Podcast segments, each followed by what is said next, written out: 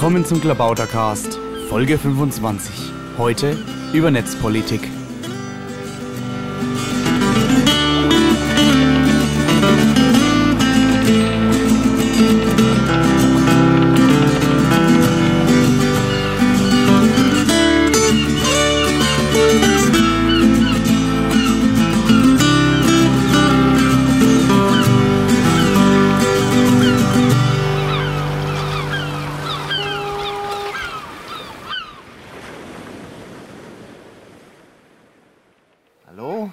Sich der Klabautercast, diesmal aus dem Trainingslager der Nationalmannschaft Auswahl U3, natürlich im Prenzlauer Berg.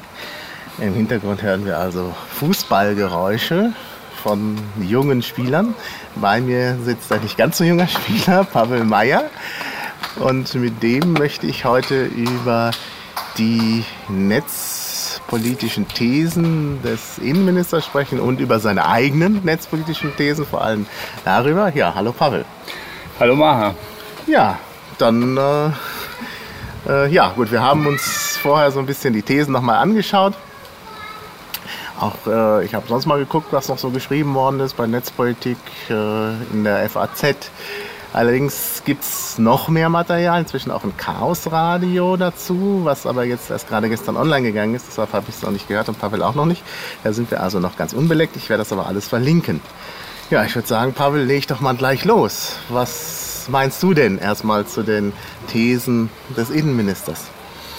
Ja, auf den ersten Blick sehen sie nicht ganz so schlimm aus wie auf den zweiten Blick.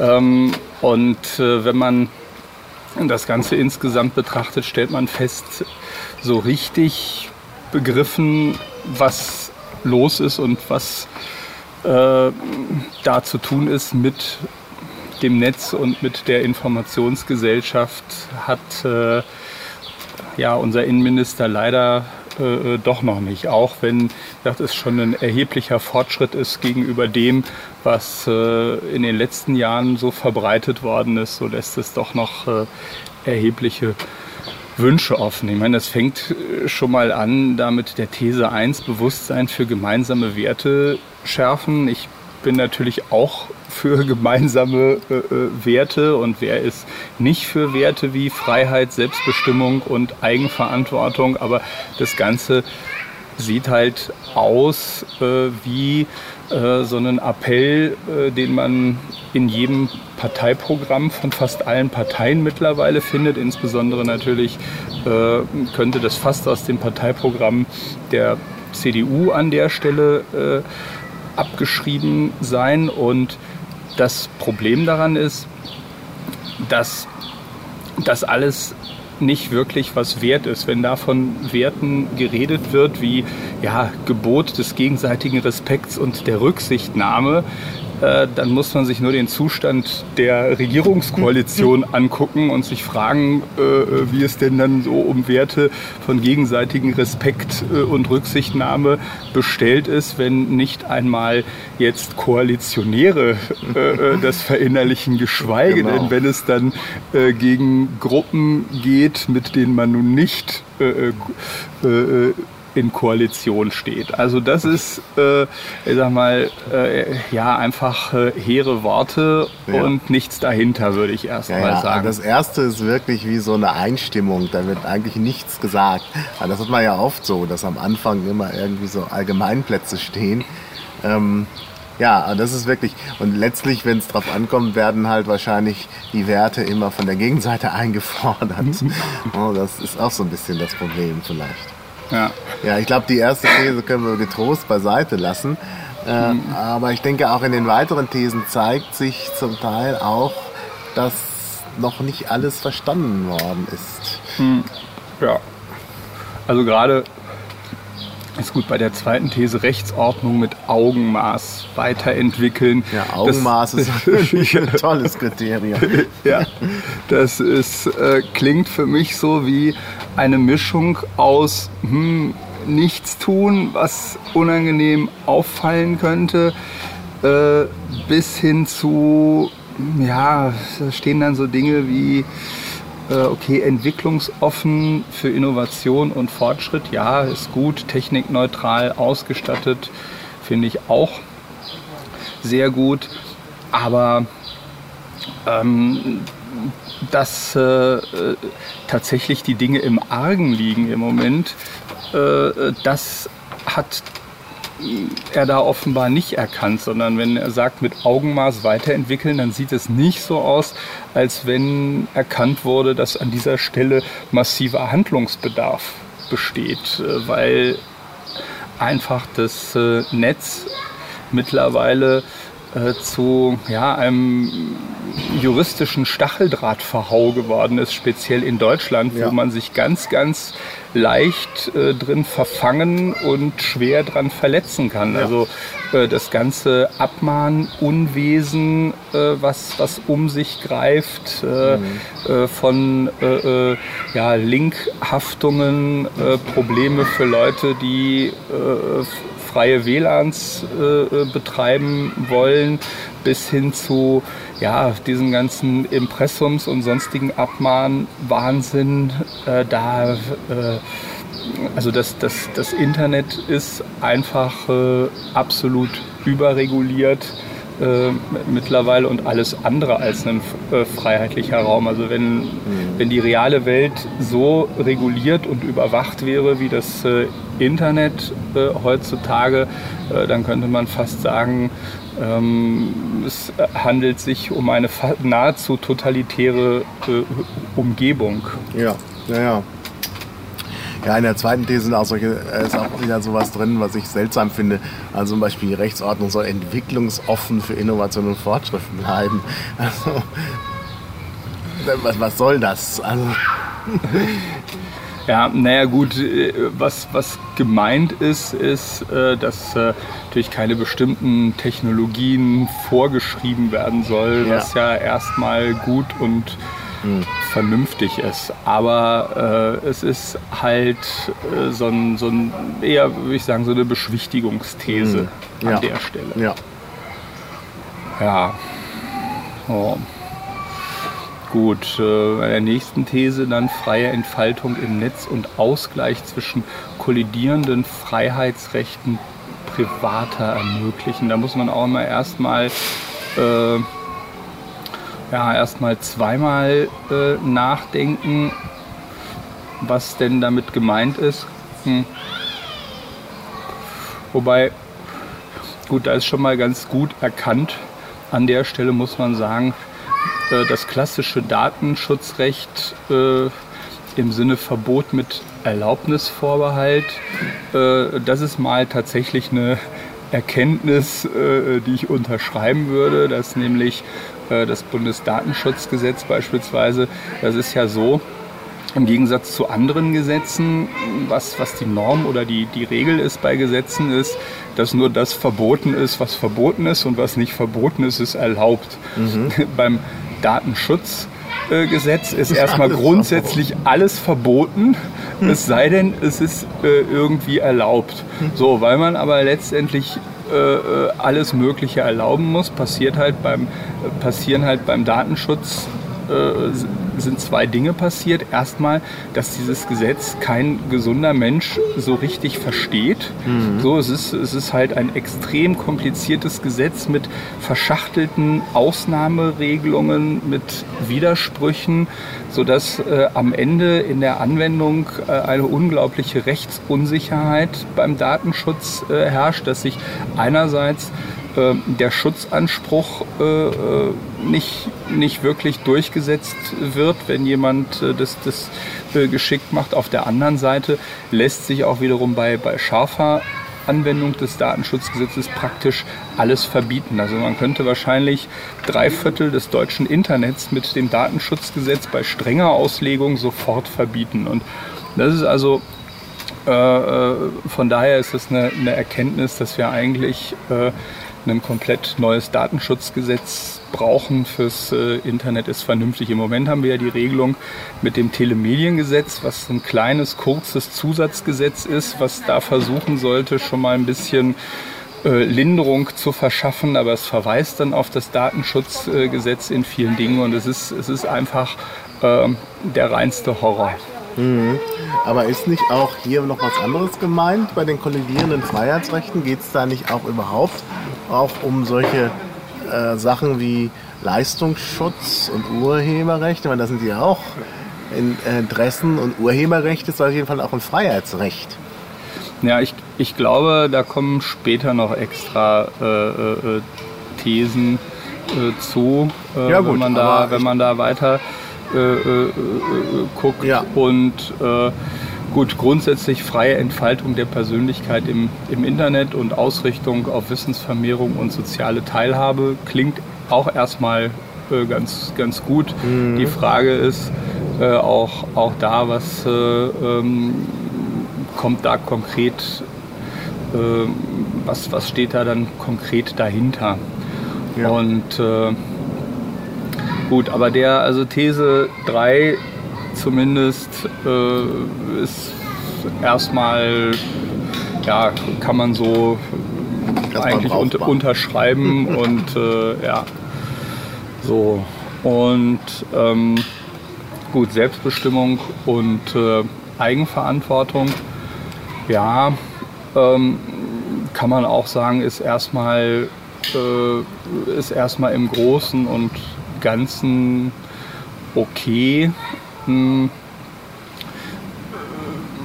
Ja, habe ich, hab ich eigentlich nichts, nichts dran auszusetzen. Da geht es äh, darum, dass man ja, seine, seine Daten beim Cloud Computing und wenn, wenn halt die eigenen Daten mittlerweile zunehmend irgendwo im, im Netz liegen, dass äh, dort das Recht äh, über die Daten zu verfügen, die man dort, dort ablegt, dass das äh, entsprechend gestärkt wird, dass äh, man seine Daten mitnehmen kann, ist äh, gut, ist theoretisch äh, ja, ganz. Aber ich glaube, da hat das auch noch nicht genau verstanden, denn ich meine, Umzug zwischen sozialen Netzwerken, das Wesentliche beim sozialen Netzwerk ist ja, mit wem ich vernetzt bin. Und das wird man kaum mitnehmen können, weil das ja an das Netzwerk gebunden ist. Äh, also wie soll man sich das vorstellen? Ja, äh, zumindest, also wenn man dort jetzt äh, in dem sozialen Netz äh, jetzt auch seinen Blog betreibt oder mhm. anderen äh, Content. Ja. Aber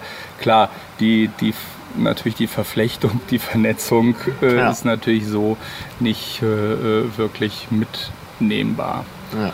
Und äh, gut, äh, Betroffenenrechte, Auskunft auf Recht auf Widerspruch ist natürlich äh, ein Problem, wenn die meisten Sites, die relevant sind, sich in den USA befinden. Die scheren ja. sich relativ wenig um deutsches Recht äh, an der Stelle ja, und äh, das heißt in der Praxis äh, ja, wird, wird man da wahrscheinlich nicht weit kommen, aber zumindest die Richtung äh, äh, an der Stelle stimmt. Ja. ja. Dann bei der nächsten These Anonymität und Identifizierbarkeit abwägen. Tja, ja. also das fängt für mich schon sehr seltsam an. Also die, der Satz, der Freie zeigt sein Gesicht, nennt seinen Namen, hat eine Adresse. Ich weiß nicht, also der Freie Bürger geht doch normalerweise in einen Laden und kauft da was, bezahlt bar und sagt nicht sofort seinen Namen. Also ich weiß nicht, der Freie Bürger läuft nicht herum mit seinem Namen auf, den, auf die Stirn tätowiert. Und ich meine, wenn man den Rest sieht, hört sich das so an, als müsste der Freie Bürger ständig äh, seinen Namen als erstes erstmal kundtun und seine Daten.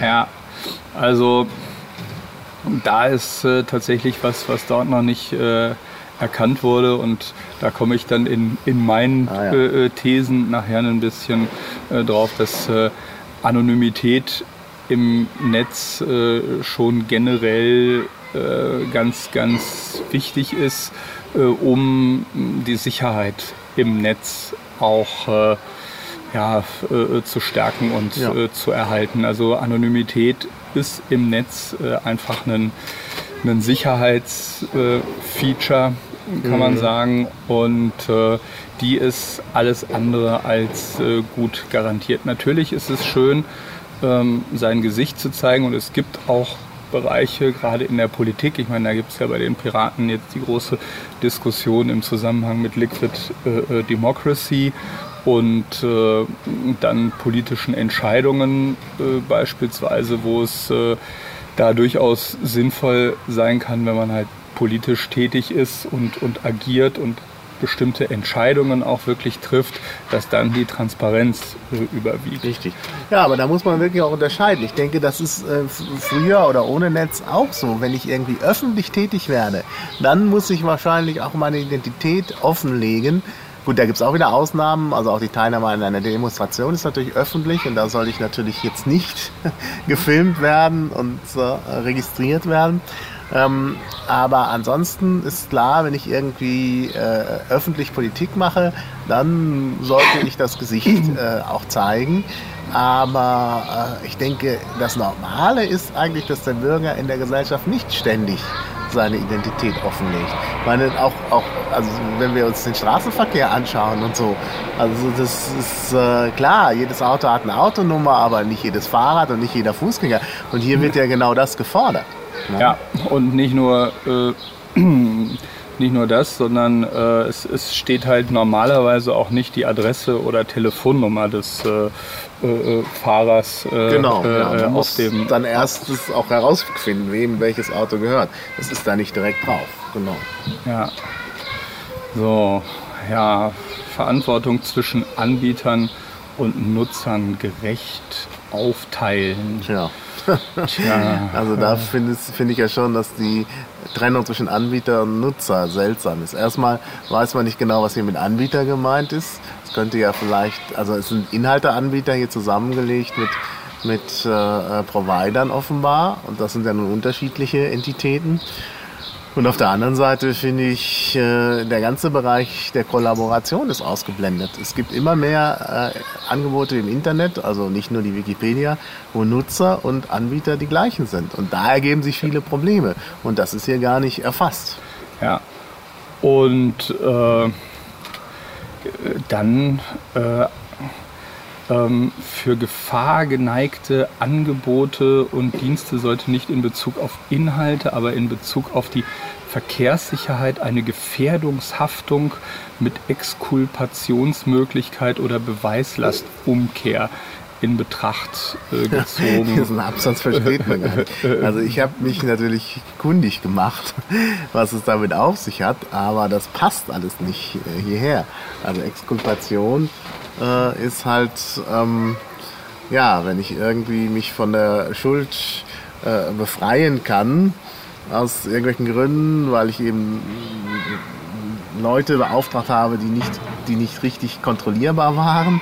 Und das mit der äh, Beweislastumkehr ist ja immer, wenn man halt, ist ja immer diese Geschichte zum Beispiel bei Garantieleistungen, dass ich in den ersten sechs Monaten nicht nachweisen muss, dass äh, es nicht vorher schon kaputt war, was ich sonst äh, ja. machen muss. Und das ist so ein bisschen, klingt so wie äh, Anlehnung, ja, auch bei Verkehrssicherheit, äh, Anlehnung äh, an den Straßenverkehr. Äh, äh, da gibt es ja auch, äh, also da haben Sie wahrscheinlich diese Gefährdungshaftung ja, ja. her.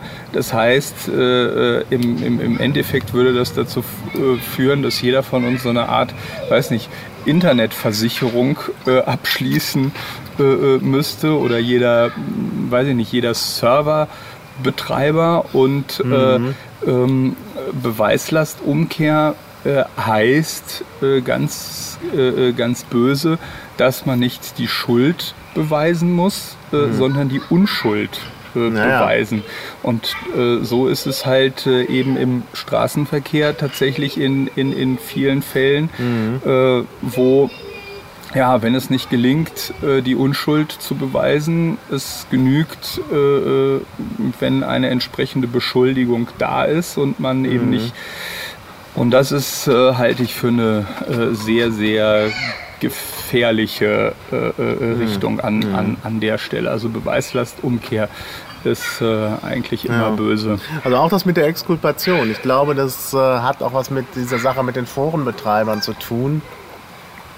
Und da geht es halt tatsächlich auch um die, die äh, gängige Rechtsprechung irgendwie, äh, dass halt dann doch irgendwie so eine Störer- oder Mitstörerhaftung äh, eben in Frage kommt. Ähm, wenn man eben insbesondere nicht sofort reagiert hat, was schon natürlich immer schwierig, immer schwieriger wird. Ähm, also ich, also ich, in diesem, in dieser sechsten These ist meiner Ansicht nach viel Sprengstoff, den man noch nicht so gut durchschaut, weil die Formulierung halt so gewählt ist, dass man erstmal in Staunen gerät. Ja. Aber insgesamt sehr, sehr. Also da gehen bei mir alle, alle roten Alarmlampen an mhm. bei, der, bei der These 6. Ja. So, ja, die staatliche Grundversorgung äh, sicherstellen.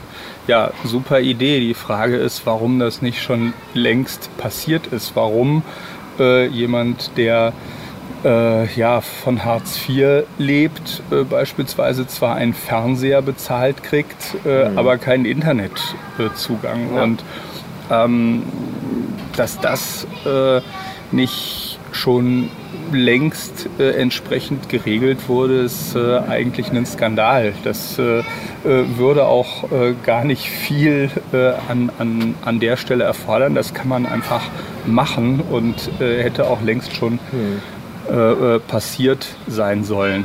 Ja. Und dasselbe mit ja, Internet flächendeckend zur Verfügung steht und sichere Basisdienste da äh, äh, wird seit zehn Jahren drüber geredet und äh, nichts ist äh, wirklich passiert. Im internationalen Vergleich fällt Deutschland äh, immer weiter zurück ja. bei der Versorgung mit Internet. Es gibt äh, ja jetzt viele ländliche Bereiche immer noch, so wie ja, ja. in der D nur ländliche Bereiche, ja. auch Kleinstädte, ich sehe das ja. selbst in Oberfranken ist es halt dann teilweise sehr schwierig im Internet. Ja, nee, und da gibt es dann halt jetzt die neuen Täler der Unwissenden, ja. äh, wo Leute wirklich einfach abgeschnitten sind von der Welt, weil sie kein bezahlbares äh, Internet haben. Und äh, äh da wird seit zehn Jahren drüber geredet und äh, es, es passiert aber nichts, weil sich der Staat da ja auch massiv äh, zurückgezogen hat, was auch mhm. völlig unverständlich ist, äh, weil es gibt ja die Bundesnetzagentur ja. und äh, ja. das hätte man auch alles äh, längst schon machen können und da braucht es auch gar keine großen Thesen, das äh, ja. muss man einfach tun. Ja, genau. So. Und dann wird es hier auch schon wieder bei der Wahl der regulatorischen Mittel und der Festlegung der konkreten Anforderungen sollte der Staat aller, allerdings mit Augenmaß agieren. Gut, super. Das dieses, ist irgendwie sein Lieblingswort. Ja, ja, Augenmaß.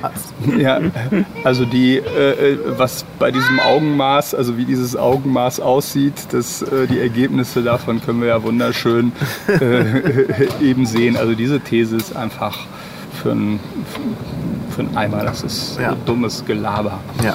So. Ja. Und jetzt kommt, oh, die gesamte Bandbreite des Ordnungsrechts nutzen. Ja. Ähm. Ja. ja, das ist seltsam. Also, also ich finde vor allen Dingen an dieser These sehr seltsam, es geht hier um den Staat und um Behörden. Und dann ist die Rede, diese dürfen jedoch nicht einen, also die, die, äh, die äh, ähm, Veröffentlichungen und so weiter dürfen nicht einem mittelalterlichen Pranger gleichkommen. Das ist natürlich ein, ein seltsames Bild. Ich meine, ich kann dieses Bild verstehen, wenn es hier um äh, private Daten geht, aber öffentliche Daten sollen doch gerade an den Pranger. Ich meine, das ist doch die alte äh, äh, Grundregel, no, ne? öffentliche Daten nützen, private Daten schützen. Also öffentliche Daten, also dass, dass die irgendwie ähm, nicht transparent sein dürfen, äh, ist schon seltsam. Also eigentlich steht also ist, ist hier genau das ja. Gegenteil von dem, was immer gefordert wird. Ja, also ich habe das Gefühl, dass das äh, eigentlich eher so aus der Ecke äh, generell des Verbraucherschutzes äh, kommt, wo man es äh, ja aber auch bis heute nicht geschafft hat, äh, jetzt äh, dann wirklich Ross und Reiter zu nennen bei irgendwelchen Lebensmittelskandalen und und ähnlichem. Also das möchte man, also dieses Prinzip äh, der heimlichen Verwarnungen, aber nur nicht die Öffentlichkeit beunruhigen möchte man jetzt offenbar dann auch irgendwie auf das Internet äh, äh, ausweiten, dass der Staat dann quasi heimlich verwarnt, aber äh, die äh, bloß keine Skandale äh, in irgendeiner Weise produziert mhm. werden an, an der Stelle. Und ja, also gefällt mir nicht. Nee, das gefällt wirklich ja. nicht. Ja, auf bewährte Eingriffsbefugnisse zurückgreifen. Hm. Wir dürfen das Internet weder als rechtsfreien noch in erster Linie als kriminellen Raum betrachten. Hm. Äh, das ist äh,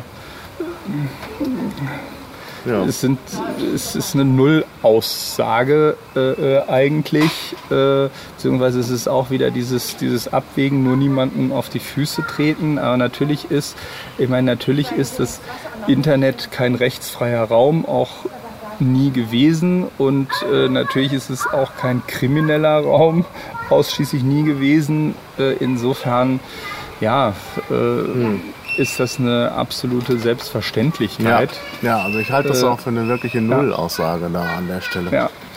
Und äh, wie gesagt, bei der, bei der Bestandsaufnahme, wenn man jetzt, äh, wenn man jetzt äh, guckt, äh, gesagt, wie überreguliert das Ganze ist, äh, dann ja, also dieses Gerede vom, vom sogenannten rechtsfreien äh, äh, Raum, da reagiere ich mittlerweile äh, wirklich äh, ja. allergisch ja. Äh, dagegen, weil offenbar haben dort die Herrschaften noch, noch nie ähm, mitbekommen, ja. was, was dort im Internet tatsächlich los ist, wie viele Leute eben von Abmahnungen betroffen sind.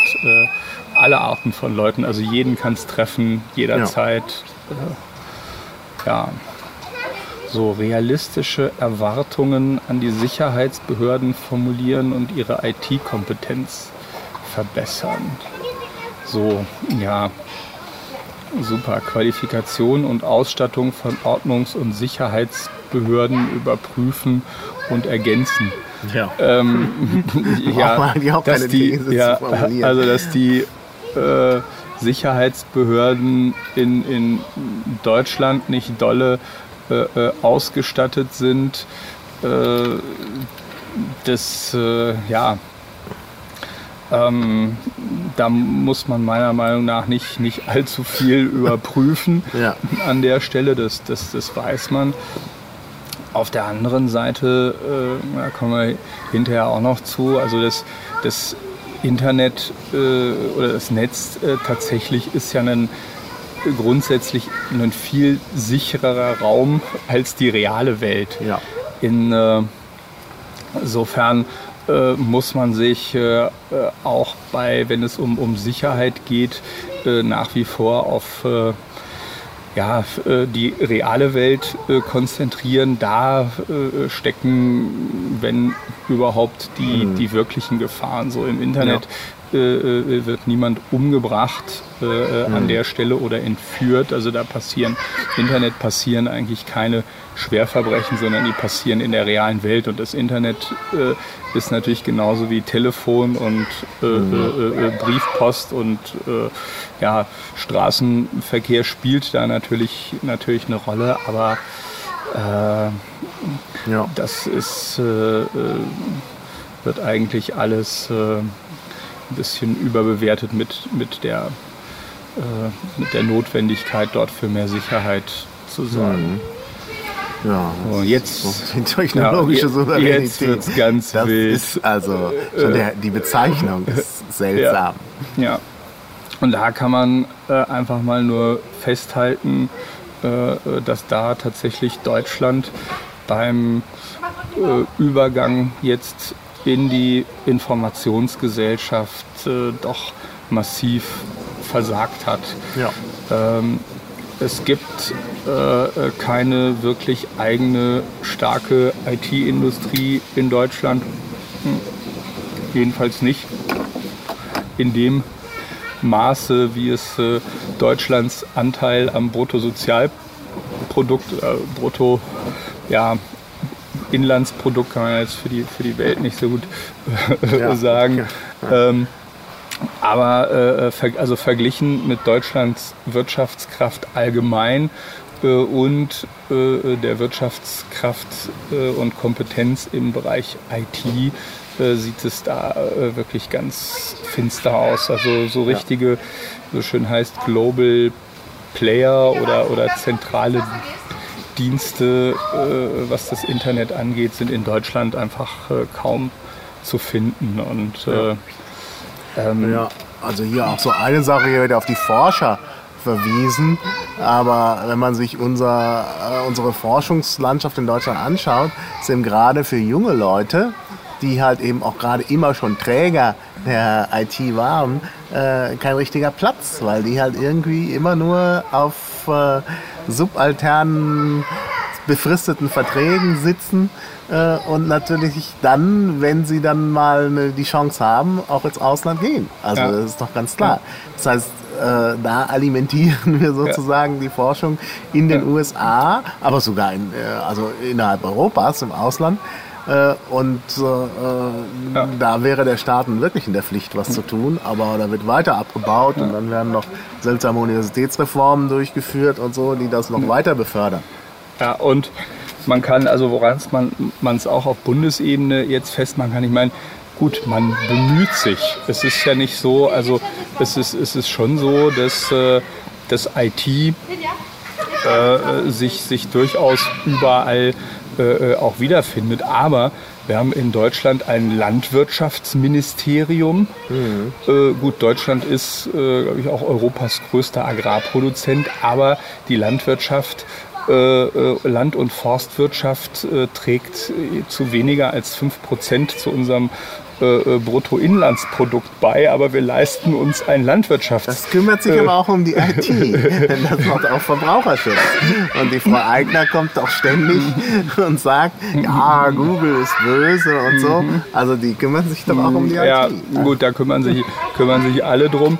Und wir haben auch äh, im Prinzip, äh, man so will, äh, dann ist äh, das, das, Wirtschaftsministerium ist zum überwiegenden Teil immer noch ein Industrieministerium, obwohl äh, äh, man sagen kann, ja, die Industriegesellschaft äh, äh vor 30 Jahren ähm, zu Ende gegangen, beziehungsweise das Industriezeitalter, wie wir es kannten, vor 30 Jahren zu Ende gegangen ist.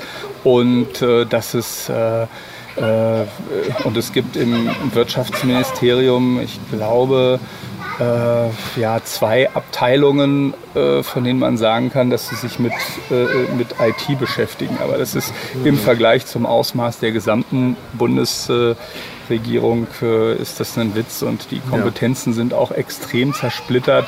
Die Wortwahlen sind in dem Bereich ähm, ganz anders und jeder kümmert sich äh, da um seine eigenen Dinge.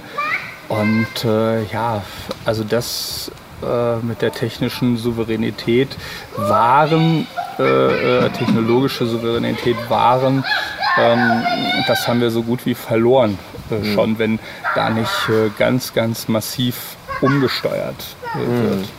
Mhm. Ja. Und wenn man äh, und auch wenn man sich, wenn man so Deutschlands IT-Strategie vielleicht mit anderen Ländern äh, äh, vergleicht, gerade in, in, in Asien, was weiß ich, Südkorea mhm. oder gut Singapur, da wird, werden dann ganz klare Ziele angepeilt, wie zum Beispiel in Singapur bis 2012 äh, äh, ist jeder äh, Bürger mit einer 1 Gigabit äh, mit einem 1 Gigabit Anschluss an das Internet auszustatten. Und das, das tun die einfach so. Bei uns äh, äh, jetzt äh, ist das Neueste vom Neuesten, was man gerade kaufen kann, ist äh, halt das, das VDSL mit, äh, mit 100 Megabit in die eine und bis zu 10 Megabit in die andere Richtung. Und ja, das ist äh, und, ja. und, mehr ist, ist einfach nicht, nicht absehbar. Und mhm. da, da, ist es so, dass wir hier äh, äh, in, in, in Deutschland Feldwege und äh, also das, das Beste, was wir haben, sind asphaltierte Landstraßen. Aber von den sogenannten Datenautobahnen in Deutschland ist äh, äh, weit und breit nichts zu sehen. Ja, genau. Das Land der Datenschotterwege mhm. in Deutschland. Ja. Oh. Ja, machen wir weiter. Äh, ja. These 12. Online-Angebote nutzerorientiert und kostengerecht ausbauen. Oh.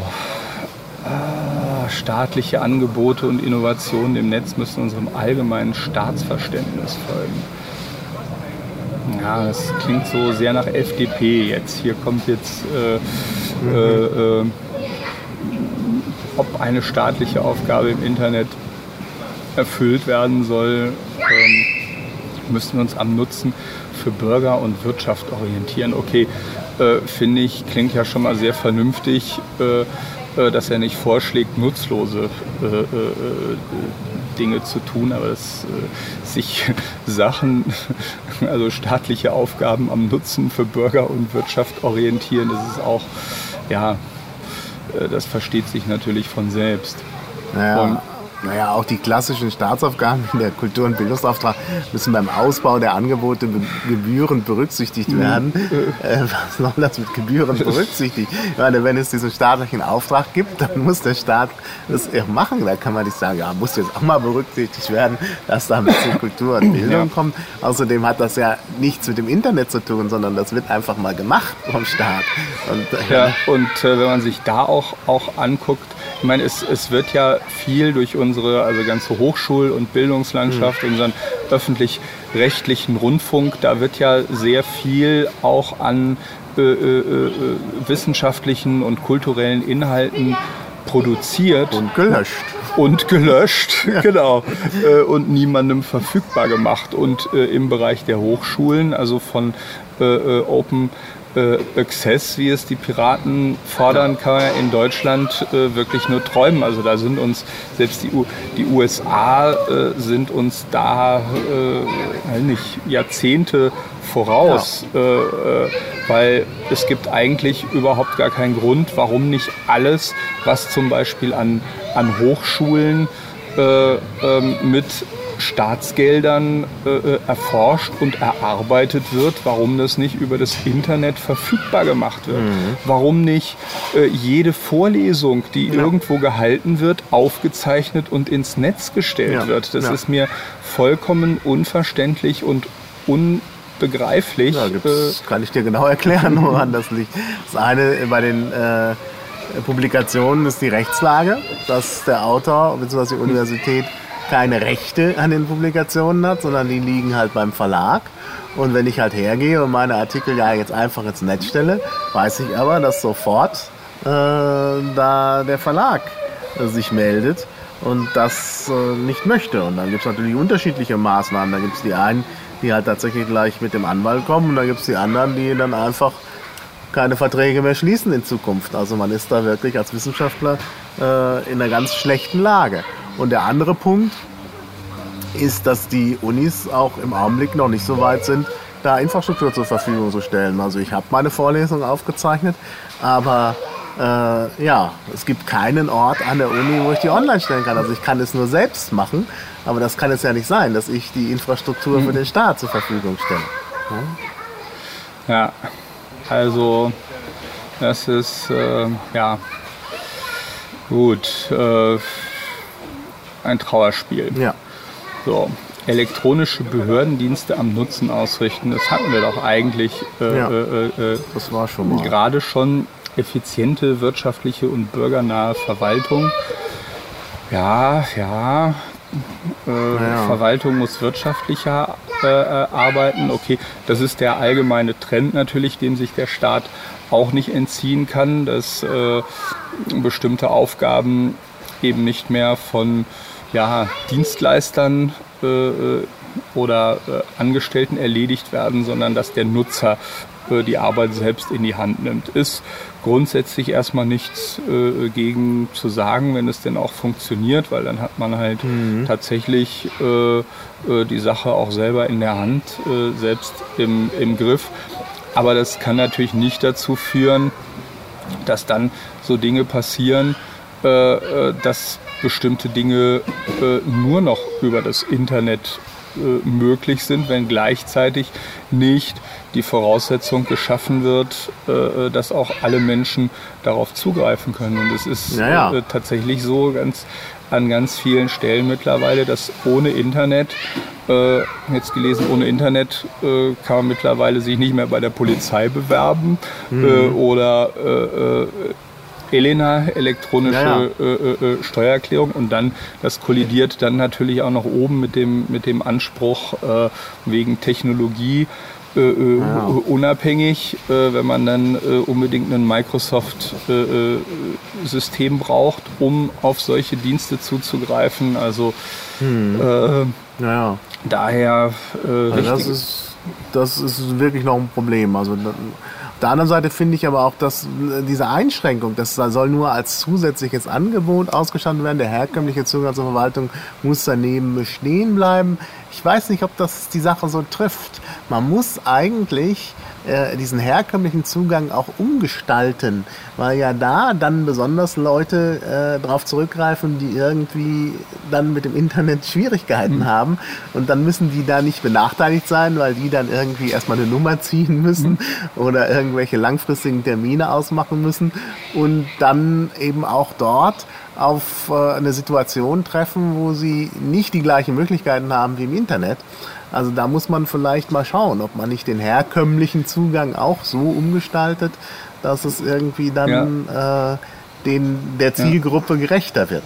Ja, aber es wird, also meiner Meinung nach wird es nicht funktionieren. Es ist, äh, sehen Sie, es ist, äh, also der, der, den, den Anspruch zu haben, ist zwar ganz, ganz schön und ganz ehrenwert äh, an der Stelle, aber man muss sagen, äh, das ist äh, aus meiner Sicht zum Scheitern äh, mhm. verurteilt. Das Ganze es wird äh, es wird einfach, wie du, wie du sagst, Leute ohne Internet äh, werden einfach benachteiligt sein. Das mhm. kann man einfach festhalten.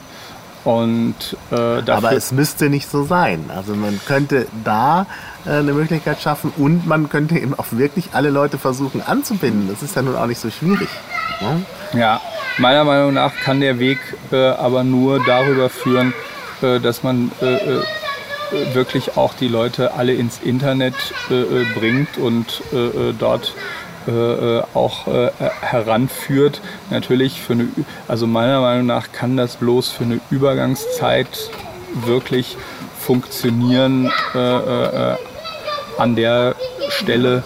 Äh, aber äh, ein, gleichwertiges Angebot mhm. äh, im, im Netz wie, ja, ich sag mal, den, den herkömmlichen äh, äh, äh, Zugang, dann müsste man ja äh, nicht, tatsächlich äh, auch was so die Öffnungszeiten angeht, äh, mhm. zum Beispiel die, die Ämter äh, ganz anders offen halten und andere Dinge. Ja gut, aber man kann ja zumindest schon mal eine Hotline schaffen und so, und zwar eine, die auch wirklich äh, 24 Stunden funktioniert. Ich meine, im Augenblick ist es so, hm. gut, ich meine jetzt die öffentlichen Verkehrsunternehmen sind jetzt keine, äh, es ist ja nicht der Staat, aber es ist ja zumindest vergleichbar.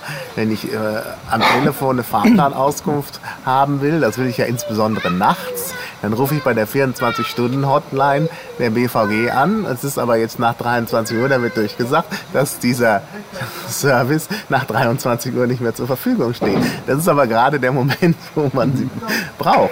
Also sowas ist natürlich dann auch äh, dumm. Ja. Ne? Sagt, es ist also der Anspruch, ist da, aber es ist, es, es ist jetzt schon nicht mehr äh, äh so, dass es funktioniert. Hm. Staatliche IT-Systeme attraktiv und sicher ausgestalten.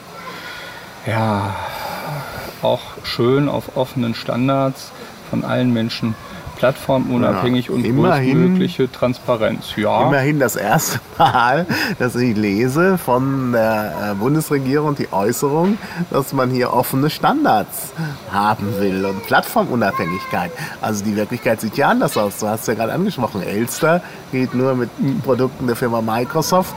Äh, andere Formulare habe ich jetzt neulich gehört na, von einem äh, Kindergarten, der muss äh, seine Anträge auf einem EU PDF-Formular nutzen, was nur mit dem Adobe Reader äh, zu öffnen geht.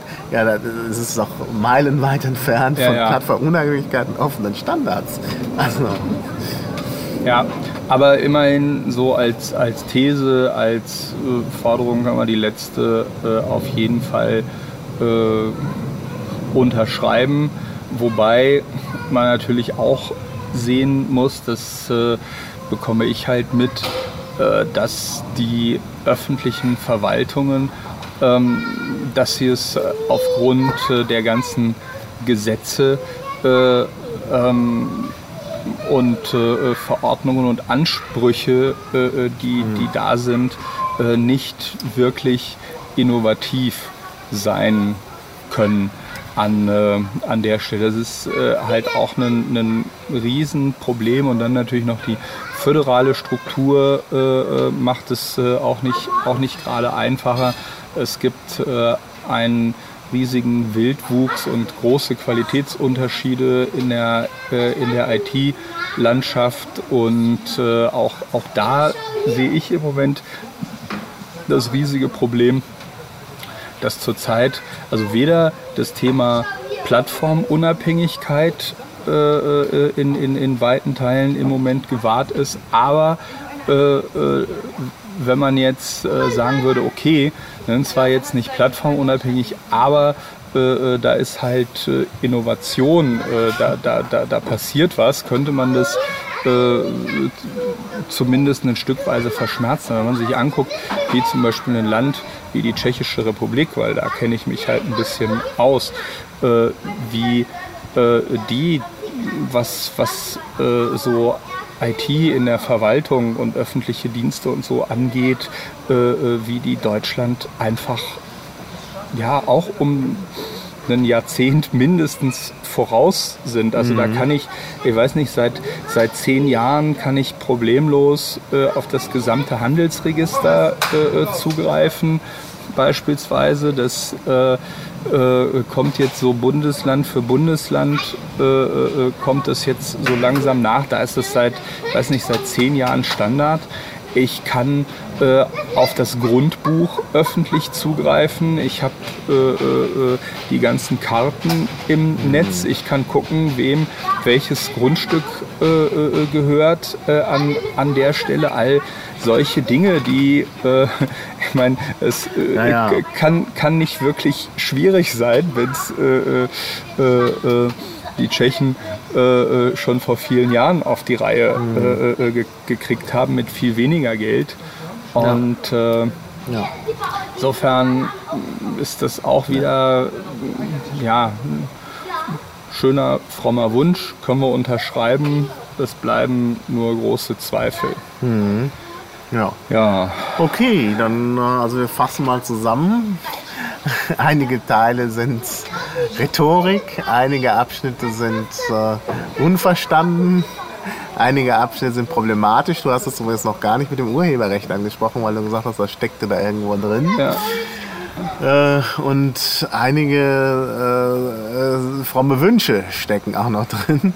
Also das ist Ja. nicht gerade so ein überzeugendes Urteil, Nee, was wir hier fällen müssen. Ja, also es ist äh, ja, ex extrem durchwachsen mit, äh, man sagen muss, ja, vielleicht so zum Anteil irgendwie ein Drittel ganz nett, äh, äh, so wo man sagen kann, ja, äh, viele Dinge sind einfach absolut selbstverständlich und sind einfach Nullaussagen, äh, wo äh, man nicht das Gefühl hat, dass da irgendwas passieren soll, sondern dass man da eher der Meinung ist, da müsse nichts passieren oder solle möglichst nicht passieren, was vielleicht auch nicht, äh, nicht, nicht ganz so verkehrt sind. Und Richtig. bei einigen Dingen, ja, wie gesagt, gehen, gehen da einfach die Alarmglocken äh, an. Ja. Ja, ich meine, äh, jetzt äh, haben wir natürlich, also da ja jetzt im Moment die Zeit der Thesen äh, äh, ist, das ist wenigstens schon mal, also das ist ja schon mal ganz, ganz gut, dass dieses äh, Thema überhaupt jetzt äh, Ja. so in die Öffentlichkeit gerät, muss man sagen.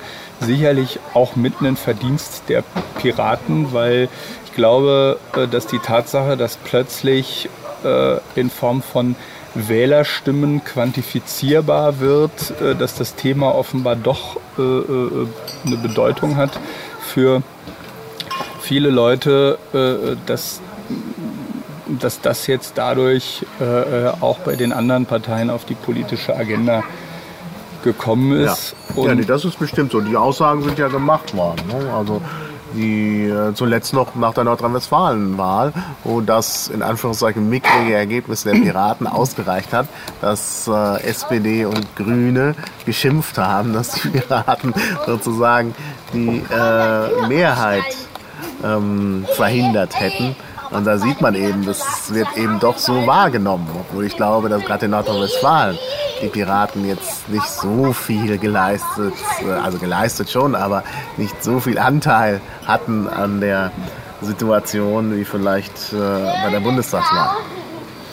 Ja, ja, äh, Ja, kommen wir doch mal zu deinen Thesen. ja, äh, okay, also es fängt äh, eigentlich damit an, dass, dass einem erstmal klar werden muss, meiner Meinung nach, dass sich im Netz unsere Zukunft äh, entscheidet. Also ich glaube, die Bedeutung, äh, was äh, es bedeutet, dass wir jetzt in einer Informationsgesellschaft äh, leben, beziehungsweise es ist äh, eigentlich, man kann auch sagen, ist es äh, eine äh, industrielle Dienstleistungsgesellschaft, äh, die auf Informations die von Informationstechnologie von vorne bis hinten durchdrungen ist. Aber das ist letztendlich, äh, äh, wo sich äh, die Dinge immer mehr entscheiden, wo halt Kapitalströme gesteuert werden, da werden Ja.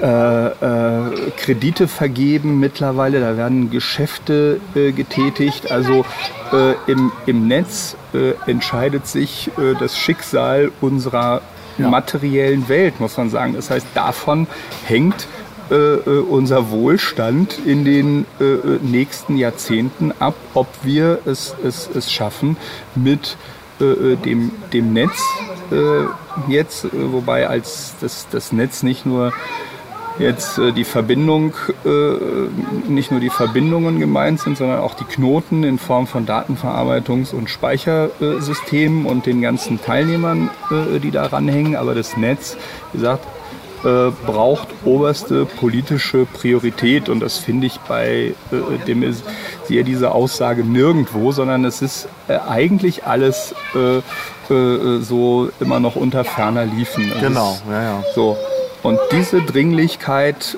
äh, ist noch überhaupt nicht erkannt. So.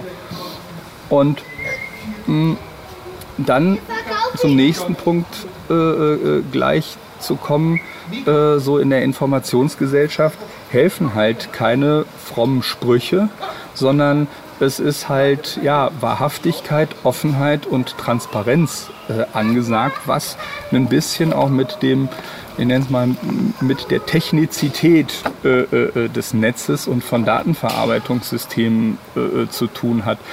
Man kann zwar vielleicht äh, Menschen belabern äh, oder täuschen oder in die Irre führen oder ruhig stellen, aber äh, äh, so ein Netz, äh, was in vielen Teilen eben äh, ein, ein technisches System ist, äh, äh, das ist auf äh, Fluss von sagen mal, zutreffenden Informationen angewiesen. Und äh, wenn man da einfach Müll einspeist in ein solches äh, System, äh, dann werden da keine guten Entscheidungen rauskommen und äh, äh, dann funktioniert es einfach schlecht. Das heißt, Ja. es ist auch, also diese Transparenz und Offenheit und Wahrhaftigkeit ist auch tatsächlich so ein ja, Kriterium für eine vernünftige Funktion äh, äh, äh, Ja. dieses, dieses Ja, Netzes. das denke ich auch. Also das ist So. sicherlich wichtig. Und äh, insofern ja, als Forderung dann für die, für die Politik äh, in der globalen Informationsgesellschaft muss Politik maximal offen und transparent sein. Und das ist ja. auch noch nicht durchgedrungen. Also generell auch bei, bei äh, äh, de Maizière fehlt komplett äh, ein Nachdenken darüber, äh, in welcher Form sich die Politik eigentlich ver äh, äh, verändern muss und, und verändern wird angesichts dieser neuen Verhältnisse. Was sicherlich auch damit zusammenhängt, äh, dass sie ja den Schuss noch nicht äh, gehört haben ja. an, an, an der Stelle, dass das nicht nur das Netz ist nicht nur irgendwo so da, sondern es krempelt halt alles um und es braucht einfach auch eine, eine Politik, ja. So, äh, eine andere Politik. Ähm, ja, und dann äh, das ganze Thema, gut, äh, man, man merkt da auch, dass äh, de Maizière und die Leute, die die Thesen sonst noch so geschrieben haben, nicht wirklich heimisch äh, ja, sind. Genau, äh, in der, das merkt man sehr deutlich. Ja. ja, Und äh, tatsächlich ist das Netz ja nicht nur so eine Infrastruktur, sondern es ist tatsächlich ein privater und öffentlicher Lebensraum für Menschen. Ja. So, das, äh, äh, da ist äh, so im Netz ähm, finden wir zum einen alles, was wir so aus der realen Welt äh, äh, kennen. Naja, kranke, verrückte Unternehmen, die ganze Zivilgesellschaft ist da, Wissenschaft, mhm. Sex natürlich, äh, äh, Politik, Propaganda, Journalismus, Verbrechen, äh, Gesetze, Polizei. Aber äh, äh muss auch sehen, vor allem trifft man äh, dort auch auf ja, freundliche und hilfsbereite Menschen und eine ganze Menge Wissen. Und ähm, das ist ähm, also das, das, das Netz ist ein Lebensraum, wo die, in den die Menschen äh, zum einen ihre reale Welt äh, äh, mit hineintragen, aber tatsächlich, und da kommen wir jetzt, äh, jetzt zum, zum nächsten Punkt, nur weil wir jetzt im Netz auf viele vertraute Dinge aus der realen Welt treffen, ähm, dürfen wir nicht den Fehler machen zu glauben, dass wir das Netz auch wie äh, die reale Welt regulieren können, weil es nämlich von äh, äh anderer Natur äh, ist. Also mhm. die äh, Gesetzmäßigkeiten im Netz sind einfach etwas an, an, an vielen Stellen grundsätzlich andere. Und äh, da kommen wir ja gleich drauf, was denn so die, also worin sich das Netz denn grundsätzlich von unserer realen Welt unterscheidet. Ja, hm. naja, sicher. Also da gibt es natürlich deutliche Unterschiede. Ähm, ja, also, du musst es sagen, weil ja, du da okay, Skript äh, hast, gut, also ja, ja, ja, Also ähm, zum einen, äh, ich meine, wir bedienen uns halt vieler Metaphern äh, so, um das Netz äh, ja. zu beschreiben, aber die sind alle mehr oder weniger äh, äh, unzulänglich, weil das fängt erstmal damit an, ähm, dass so Dinge, äh, Begriffe wie Raum, Zeit und Nähe und Territorium mhm. äh, eine andere Bedeutung haben. Also wenn, wenn wir jetzt äh, das Netz als, als Raum begreifen, dann ist es so, dass jeder Teilnehmer im Netz 80 Millisekunden vom nächsten Teilnehmer entfernt ist und zwar naja. global. Und 80 Millisekunden ist wie gesagt weniger als eine Zehntelsekunde. Äh, äh, das ist schneller, äh, als wir in der Lage sind, eine Information im Gehirn zu verarbeiten. Das mhm. heißt, das Netz ist zwar einerseits global, aber alle Teilnehmer sind so nah, als äh, würden sie sich im selben Raum befinden. Mhm. Und äh, so etwas äh, gibt es natürlich in der realen Welt nicht. Also man kann sich in der realen Welt keinen Raum vorstellen, in dem Milliarden Menschen versammelt sind, sich quasi potenziell direkt gegenüber sitzen, aber trotzdem über den, um den Planeten verteilt sind. Das ist also eine ganz mhm. andere äh, äh, Struktur von Raum auch erstmal. Und dann die Frage, in so einem Raum äh, was bedeutet da der Begriff Territorium? Ich meine, da Ja. sehen wir ja auch die Probleme, dass die einzelnen Länder versuchen, das Netz territorial zu regeln, in Landesgrenzen das jetzt wieder äh, aufzuteilen und, und zu zerschnippeln in, äh, äh, an, anhand äh, ihres Territoriums. Aber das ist halt kompletter Unsinn und kompletter Unfug, äh, äh, das zu tun. Das ja, zerstört und verkrüppelt äh, äh, äh, das Netz, Ja. äh, nur solche Versuche äh, zu nehmen. Und dagegen, glaube ich, wendet sich auch so die Netzgemeinschaft, das Ja. zu tun. Also Sendezeiten im, im Naja, Internet. also Sendezeiten im Internet. Ich meine, das ist schon aus, aus glaube ich, rechtsphilosophischen Gründen nicht akzeptabel. Deshalb frage ich mich, warum äh, das von Juristen äh, in den einzelnen Staatsministerien so vertreten wird. Ähm, denn denn äh, ich meine, äh, wenn ich da irgendwelche Kinder und Jugendliche schützen will, dann will ich das doch nicht in einer bestimmten Zeitzone tun, sondern das will ich doch universal tun. Das ist doch sonst auch so. Ne? Auch, äh, auch Gesetze gegen Kindesmisshandlung gelten doch in Thailand genauso wie hier. Also ich meine, ne? äh, wenn, das, äh, wenn da jemand sich äh, vergeht, dann wird er auch hier bestraft, wenn er das in Thailand getan hat. Warum soll jetzt plötzlich Kinder- und Jugendschutz an eine Zeitzone gebunden sein? Das ist sowas von, also ich glaube, das ist rechtsphilosophisch schon gar nicht akzeptabel. Nein, das ist, und wie gesagt, es hängt damit zusammen, dass einfach die Leute es nicht begriffen haben, Ja. dass, es, dass das Netz eben von anderer äh, äh, Natur ist. Und ähm, Ja, und überhaupt auch die Zeit, weil du es ja angesprochen hast. Äh, das mit der Zeitzone äh, ist ja schon deshalb nicht passend, weil äh, die angeschlossenen Computer ja alle Kopiermaschinen sind, die auch speichern können. Also wann die Inhalte abgerufen sind, kann der Anbieter ja gar nicht, nicht äh, ausmachen, also wann die abgerufen werden. Auch daran sieht man, dass das mit der Zeitzone äh, unsinnig ist. ja, also es ist grober Unfug, äh, äh, kann man sagen, was da passiert. Ja. Und äh, ja, das nächste äh, äh, Ding äh, ist halt äh, der Eigentumsbegriff, äh, auch was ganz Zentrales äh, im, im Netz.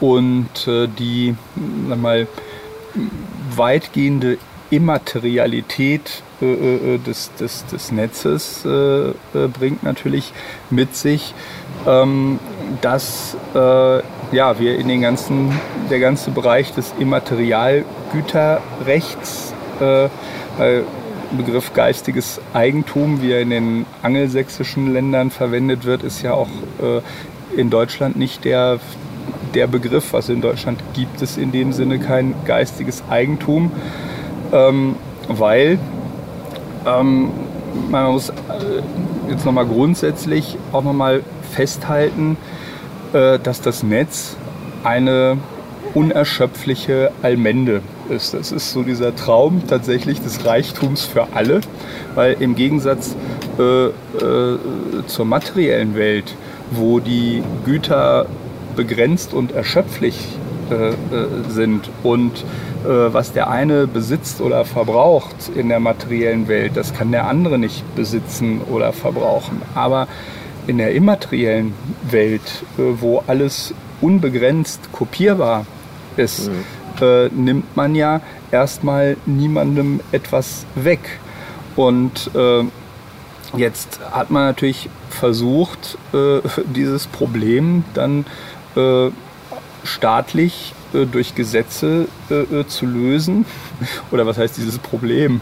Äh, äh, diese eigentlich schöne äh, die, die, diese schöne, wundervolle Eigenschaft, äh, äh, dort plötzlich eine unerschöpfliche Allmende zu haben, äh, äh, kollidiert natürlich äh, mit der Art und Weise, wie wir gewohnt sind zu, zu wirtschaften. Und deshalb hat man halt ja, Monopolrechte eingeführt, die faktisch ähm, erst einmal ähm, diese unerschöpfliche Allmende zu äh, äh, dort wiederum begrenzte Güter schaffen, indem man eben Monopolrechte einräumt und das Kopieren verbietet.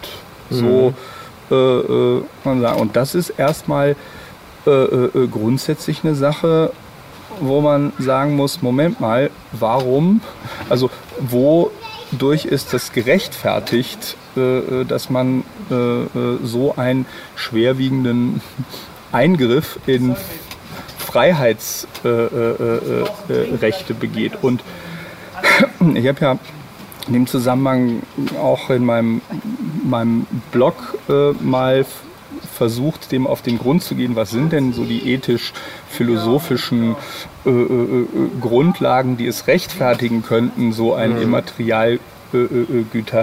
Immaterialgüter oder solche Monopolrechte, wie wir sie haben, einzuführen im Bereich jetzt des, des Urheberrechts. Und mh, wenn man da nachbohrt, also ich habe tatsächlich nur eine einzige äh, äh, Rechtfertigung äh, äh, gefunden, nämlich die, dass das Erschaffen äh, jetzt von immateriellen Gütern auch materielle Ressourcen erfordert. Also die mhm. Menschen, äh, die Immaterialgüter schaffen, brauchen halt ja, Geld, materielle Ressourcen. Also es sie brauchen vor allen Dingen auch Zeit. Ich meine, ja. das ist natürlich, meine, weil Zeit ist immer die Frage, was das für eine Ressource ist.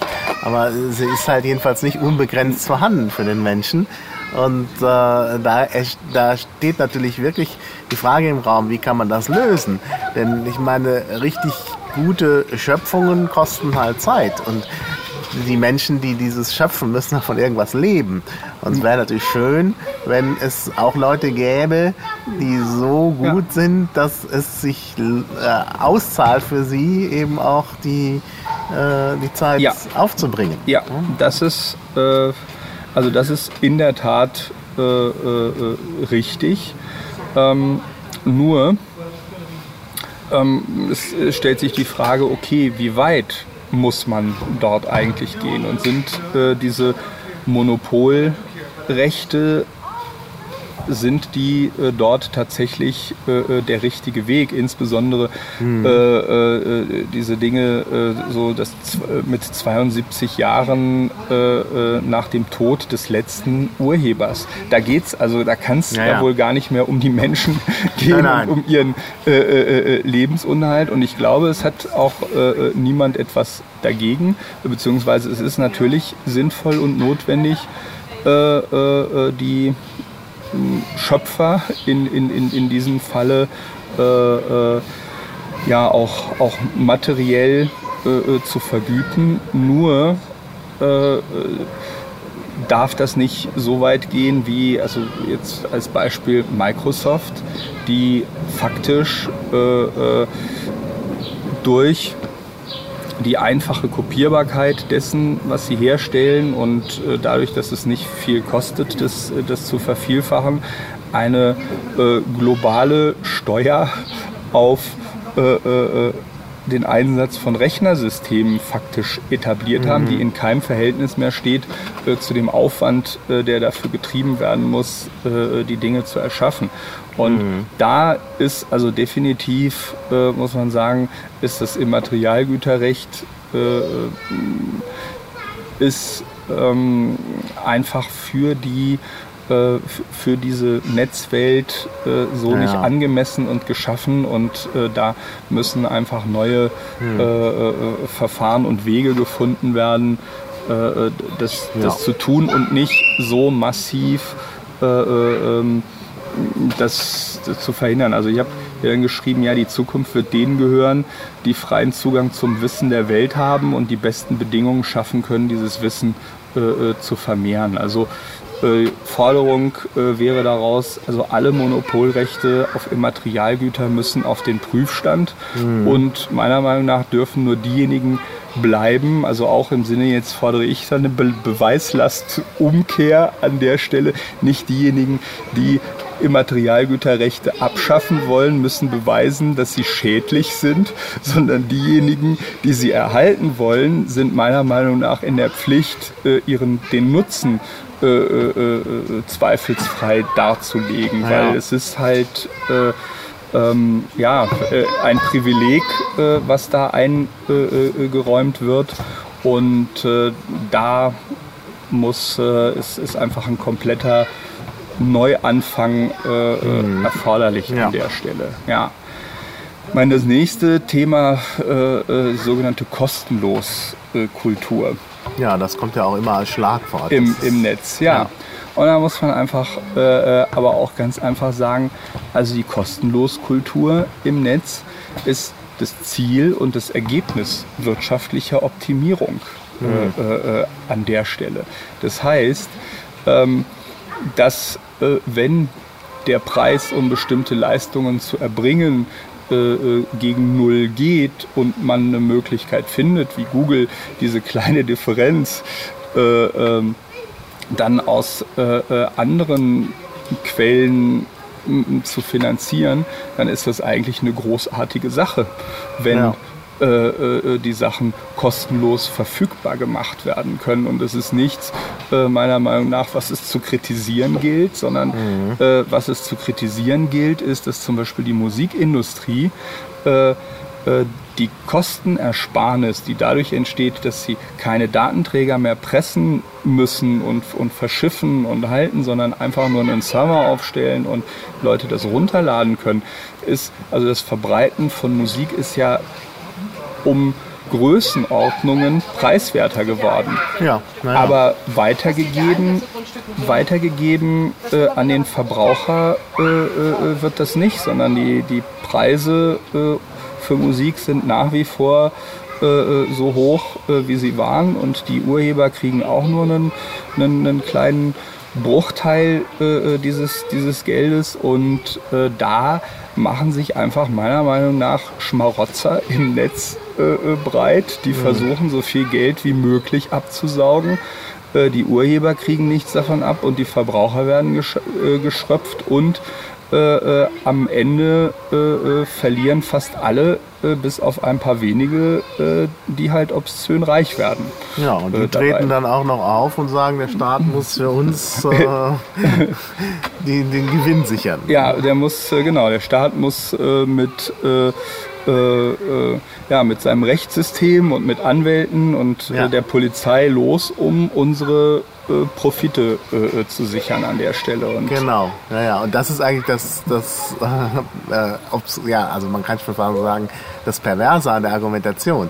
Die gleichen Leute sagen, die Kostenloskultur sei Webkommunismus, was sie aber selber machen, ist, dass äh, also sozusagen eine Staatswirtschaft, dass der Staat äh, sie einseitig stützt durch, die, durch das Rechtssystem. Ja, ja. das ist irgendwie. Ja, und das auf nicht. Kosten der Allgemeinheit. Ja. Also das äh, äh, geht halt eigentlich gar nicht.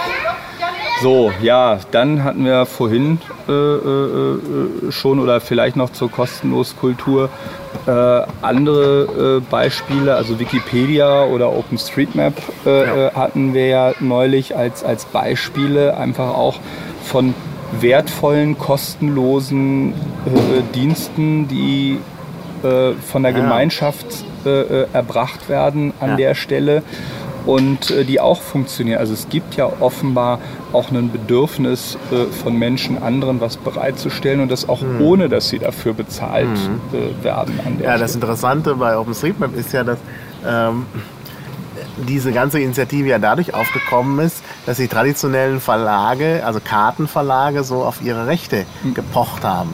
Und dann haben halt Leute angefangen, die haben halt gesagt, okay, wenn wir das nicht kriegen von denen, dann machen wir es halt selbst. Inzwischen ist das Ergebnis davon, äh, dass es besser ist als das, was man auf Karten kaufen kann, in der Regel. Also gerade Fußgänger und Radfahrer haben bei OpenStreetMap einfach mal einen ganz großen Vorteil, weil da Fuß- und Radwege drin sind, die finden sich sonst auf keiner. Karte. Ja. Jedenfalls nicht verlässlich. Aber da bei OpenStreetMap da wirklich jemand lang ist, weiß man, da komme ich wahrscheinlich dann auch lang. Ja?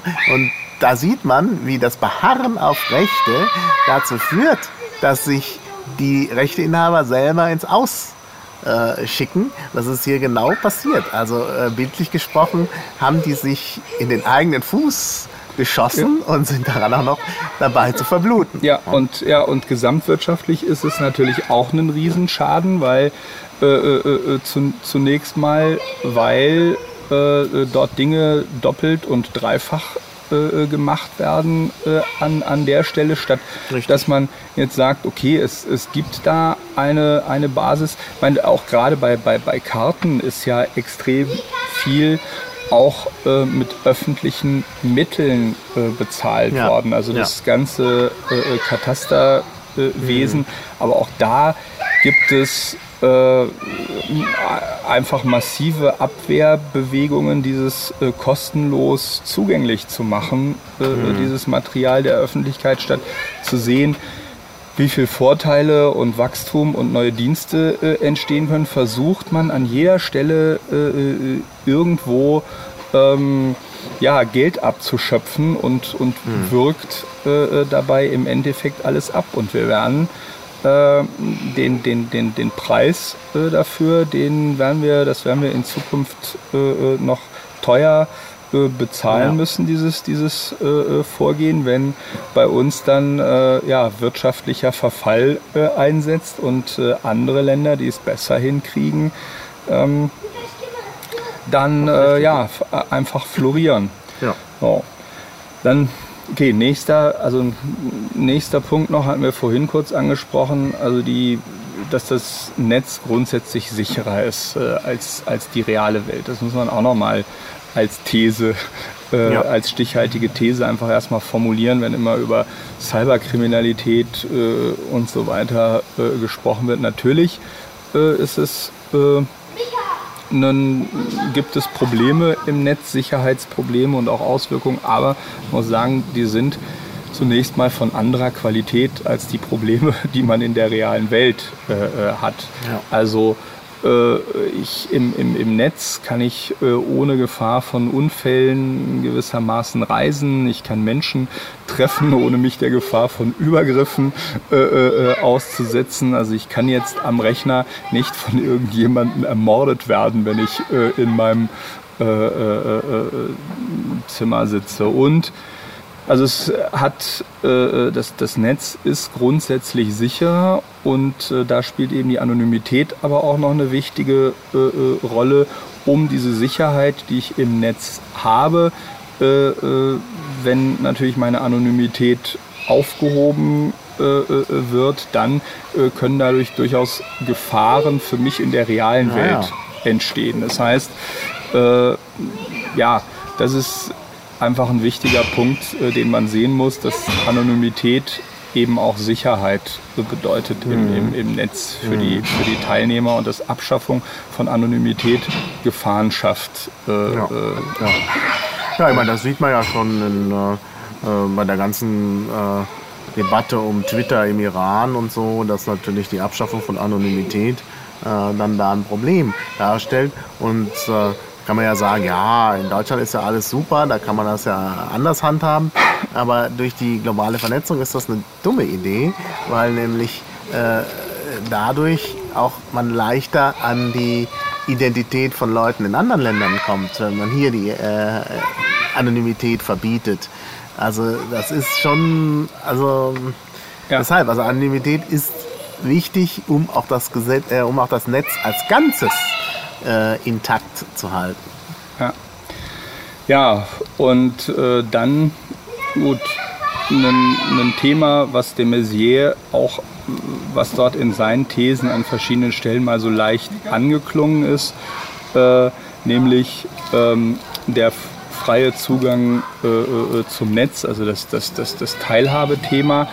Aber äh, äh, das möchte ich ihr einfach mal etwas drastischer formulieren an, an, an der Stelle, weil äh, man sagen muss, ohne Netz ist vollwertige gesellschaftliche Teilhabe nicht mehr möglich. Genau. So, ja. Erstmal Punkt. Und äh, äh, wenn man einem Menschen den Zugang zum Netz verbietet, äh, dann kommt es einem Arrest gleich, als wenn man äh, jemanden tatsächlich in ein Gefängnis äh, einsperrt. Also solche Three Strikes äh, Regelungen äh, haben ja dort eine ganz andere Bedeutung. Und wer sich aus finanziellen Gründen zum Beispiel äh, keinen Netzzugang leisten kann, der ist in der neuen Welt des Netzes so etwas wie ein Obdachloser. Naja, deshalb ist das ja gerade auch äh, mit der, äh, mit der Hartz-IV-Lösung, dass man da einen Fernseher bekommt, aber keinen Netzzugang, völlig äh, daneben. Ja. Also erstmal, wie du schon sagst, also freier Zugang zum Netz ist ein Menschenrecht, das würde ich auf jeden Fall auch so sehen. Und da zeigt es sich ja noch besonders, denn die Leute sollen ja eigentlich wieder raus aus ihrer Situation. Das, äh, durch den Fernseher kommen sie da nicht gut raus. Ja. Äh, durch Netzzugang kämen sie da vielleicht raus, weil sie sich vernetzen können und dadurch vielleicht tatsächlich dann auch äh, sich helfen können, vielleicht auch gegenseitig. Aber das wird ja nun unterbunden, wenn äh, man keinen Zugang hat. Also von daher ist es da gerade noch besonders wichtig in dem Fall. Aber ich würde es wirklich auch allgemein formulieren. Es ist ein Menschenrecht und deshalb sind also all diese Maßnahmen, äh, da Leute vom Netz wegzubekommen mit Three Strikes oder wie auch immer, hochgradig problematisch. Ja. Und, und wem dann noch als äh, äh, dritter Punkt, wem die Fähigkeiten fehlen, sich äh, im Netz äh, zu bewegen, ähm, das, äh, ja, da habe ich hier, der ist in der neuen Welt äh, so etwas äh, wie ein Behinderter, dem Hilfe zuteil werden muss, ja. der äh, äh, tatsächlich aufgrund äh, dieser Fähigkeiten ähm, dem es an Mobilität fehlt, mhm. an der Möglichkeit, bestimmte äh, äh, Dinge aufzusuchen und äh, wahrzunehmen. Also es ist meiner Meinung nach vergleichbar oder vielleicht so, sogar noch schlimmer äh, wie Analphabetismus, ja. äh, äh, keinen ja. Netzzugang äh, zu haben, weil man ist von noch viel mehr Dingen ausgeschlossen. Und ähm, so die äh, äh, Forderung daraus, ich meine, eigentlich gehört das Recht auf Netzzugang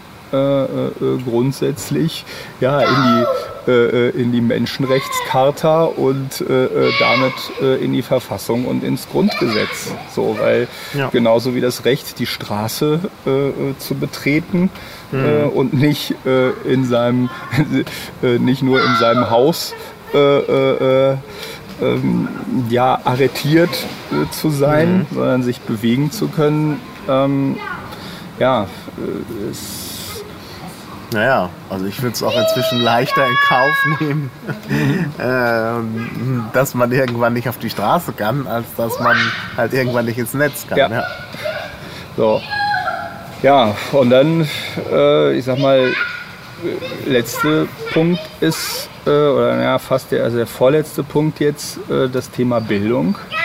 Ähm, und äh, im Moment spaltet das Netz gewissermaßen auch unsere Gesellschaft weil unser Bildungssystem massiv versagt.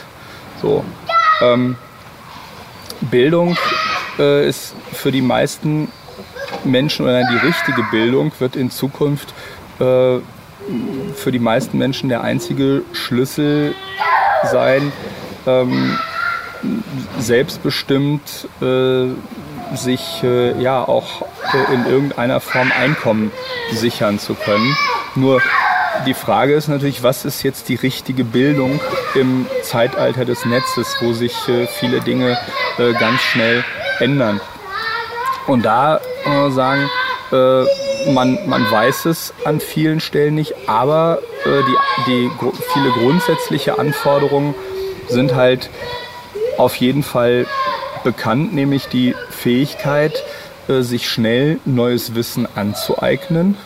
Natürlich äh, und äh, sich im Netz äh, zu bewegen, aber auch äh, jetzt äh, unternehmerisches Denken und Handeln beispielsweise spielt in dem Zusammenhang eine, eine ganz wichtige Rolle, auch bestimmte Kommunikationskompetenzen ähm, und unser und das Netz ist also meiner Meinung nach sowohl wichtigstes äh, äh, Ziel ähm, und, und Zweck von Bildung oder muss ein, ein, sehr wichtiges Ziel und sehr wichtiger Zweck von Bildung, aber auch ein Mittel zur Bildung. Und wenn man sich dann unsere Schulen oder Hochschulen ansieht äh, und, und feststellt, dass nach 20 Jahren es immer noch so ist, dass die IT-Kompetenz der Schüler äh, in der Regel die IT-Kompetenz der Lehrer übersteigt.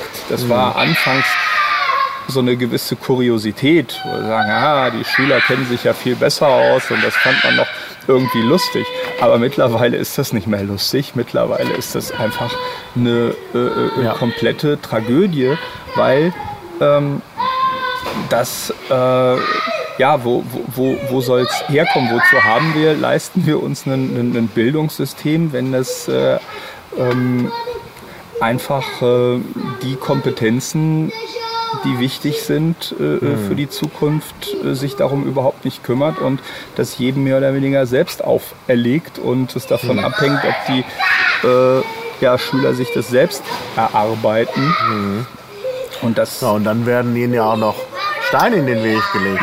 Also einmal die Geschichte, dass in Bibliotheken äh, man nicht an jedem Terminal ins Internet gehen kann, aus irgendwelchen Gründen, die äh, eben auch wieder was mit, mit, ja, möglicherweise mit Urheberrechten zu tun haben. Nein, das ist nicht das mit dem Internet, sondern dass zum Beispiel man nicht einfach alles drucken kann und so. Das ist äh, äh da oft ein Problem.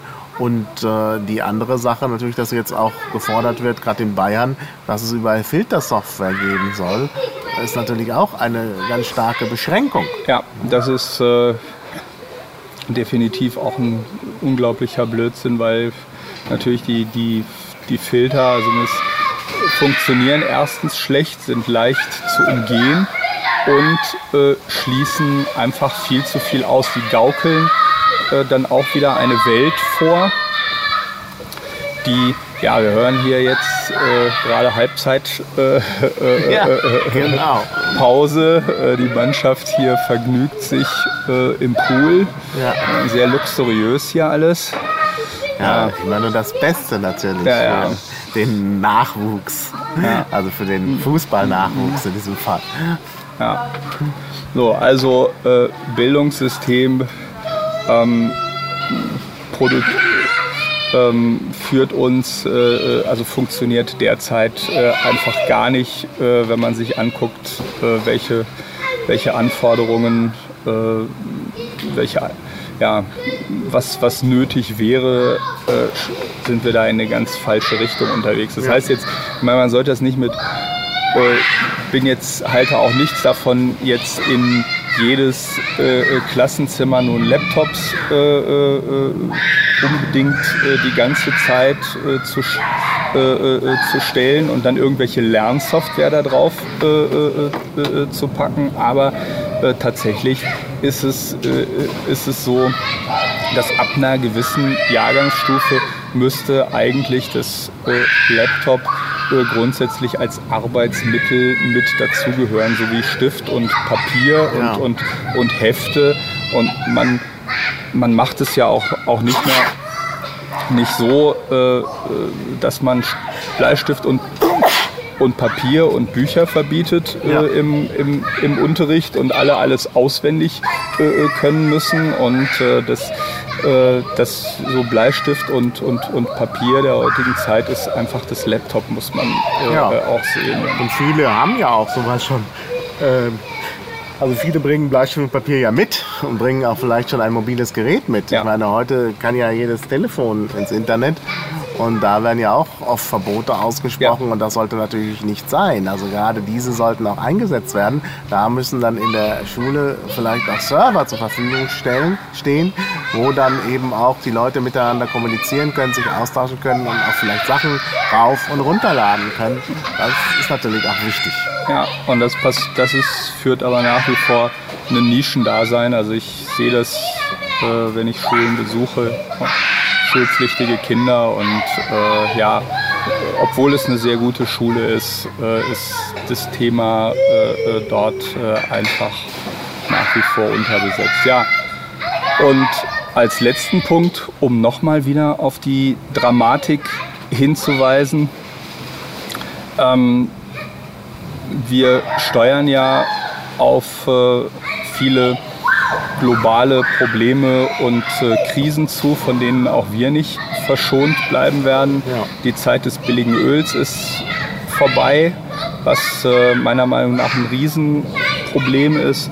Und äh, wir, wir werden generell ja das, das Energieproblem lösen müssen und äh, das, das Problem lösen müssen, Milliarden von Menschen zu ernähren. Und da ist äh, angesichts knapper werdender Energie und äh, dann ja das Klima verändert sich. Äh, da werden wir äh, kommt auch ein Wandel auf uns zu und äh, meiner Meinung nach auch der einz die einzige Chance, äh, äh die wir haben, äh, diese Herausforderung zu bewältigen, ist auch mit Hilfe des Netzes, mit äh, sich global auszutauschen, sich auch politisch global zu vernetzen und insbesondere auch den Willen zur Veränderung zu schaffen beispielsweise.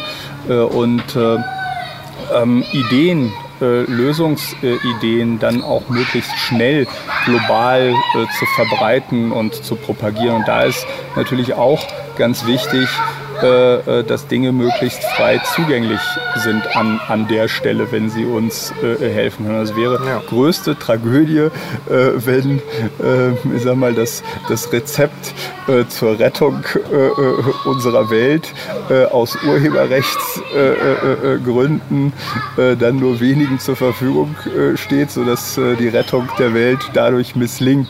Und das ist das, worauf wir aber im Moment so ein bisschen zusteuern oder wo die, wo die Gefahr äh, äh, besteht, äh, dass wenn die Zeichen der Zeit nicht erkannt werden, äh, wir äh, auch da äh, einfach ja, mit den Problemen nicht fertig werden werden. Ja, genau. Eigentlich ein schönes Schlusswort. Ich würde sagen, ich sage vielleicht jetzt nochmal, dass ja natürlich alle aufgefordert sind, mitzudenken und eben auch ihre Meinung zur Netzpolitik kund äh, zu tun und vor allen Dingen zu den Thesen.